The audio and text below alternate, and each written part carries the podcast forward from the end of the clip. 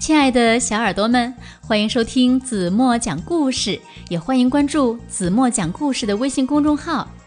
今天子墨要为大家讲的故事名字叫做《小猫汤姆》。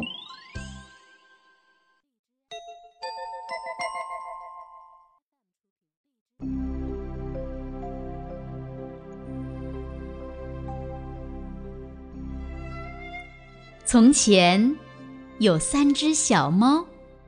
它们的名字分别是米斯、汤姆和墨菲。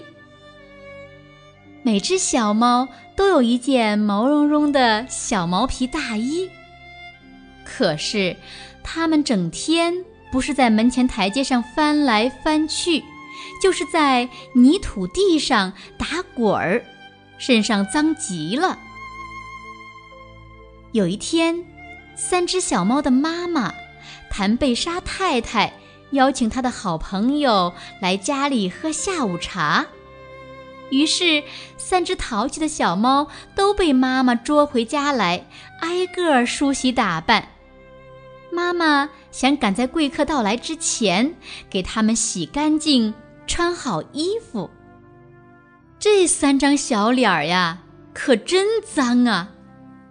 瞧，猫妈妈正拿着毛巾给它们又擦又洗，总算是弄干净了。然后，猫妈妈拿着刷子把三个孩子身上的毛梳理得整整齐齐。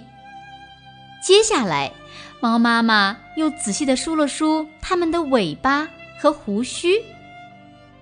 汤姆可真淘气。他一刻也不消停地用爪子抓来挠去。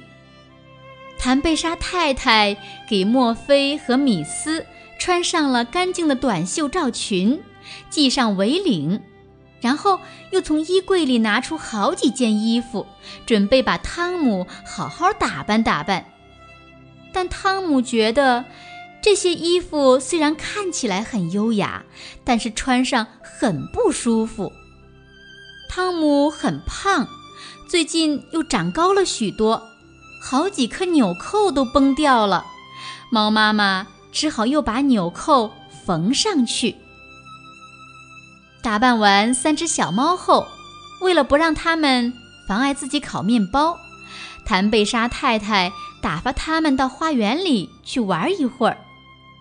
事实证明，她的做法并不明智。孩子们，不要把衣服弄脏了，用后腿走路，离脏兮兮的土坑远一点儿，躲开那些水鸭和母鸡，千万不要靠近猪舍。墨菲和米斯这两位小淑女摇摇摆摆地走在花园的小路上，不一会儿，她们就踩在了自己短袖罩裙上，一起摔了个嘴啃泥。当她们。站起来的时候，短袖罩裙上多了好几处绿色的斑点。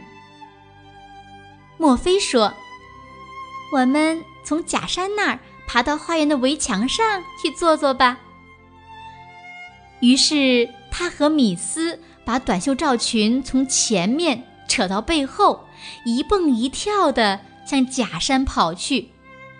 这时，米斯的白色围领。掉在路上了。汤姆穿着长裤，根本跳不起来，只能用后腿站着走路。他一步一步地向假山那边蹭，一边走一边不停地用手拨开路边的草。他的衣服又撑开了，纽扣也东一个西一个的掉了下来。当汤姆爬上围墙的时候，他的衣服都快要成碎布片儿了。墨菲和米斯想帮他把衣服重新穿戴整齐，可是他的帽子又掉下去了，剩下的几颗纽扣也全都崩掉了。三只小猫乱成了一团。正当他们左右为难时，传来了。啪嗒，啪嗒的脚步声，原来是三只水鸭从围墙下边走了过来。它们一个跟着一个，排着整齐的队伍，迈着摇摇摆摆的鸭步，大步走来，啪嗒啪嗒，啪嗒啪嗒。看到围墙上的小猫，三只水鸭停下了脚步，站成一排。它们眯着眼睛打量着小猫们，露出了惊讶的表情。然后，其中的两只水鸭，瑞贝塔和杰尼娜，捡起了帽子和白色围领，戴在了自己的头上。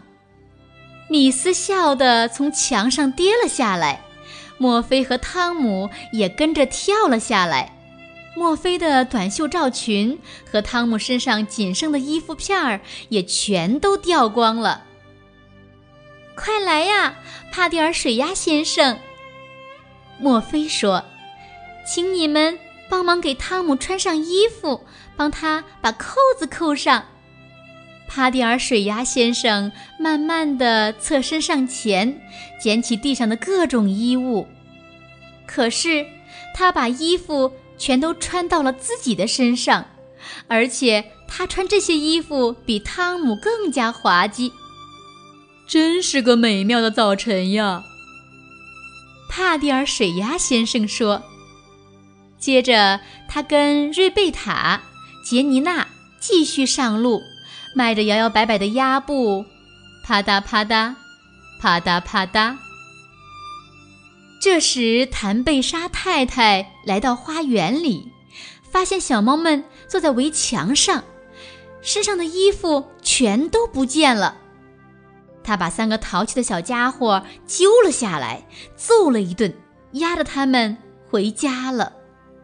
妈妈的客人马上就要到了，你们，你们这副模样出现在客人面前会丢人的。谭贝莎太太说。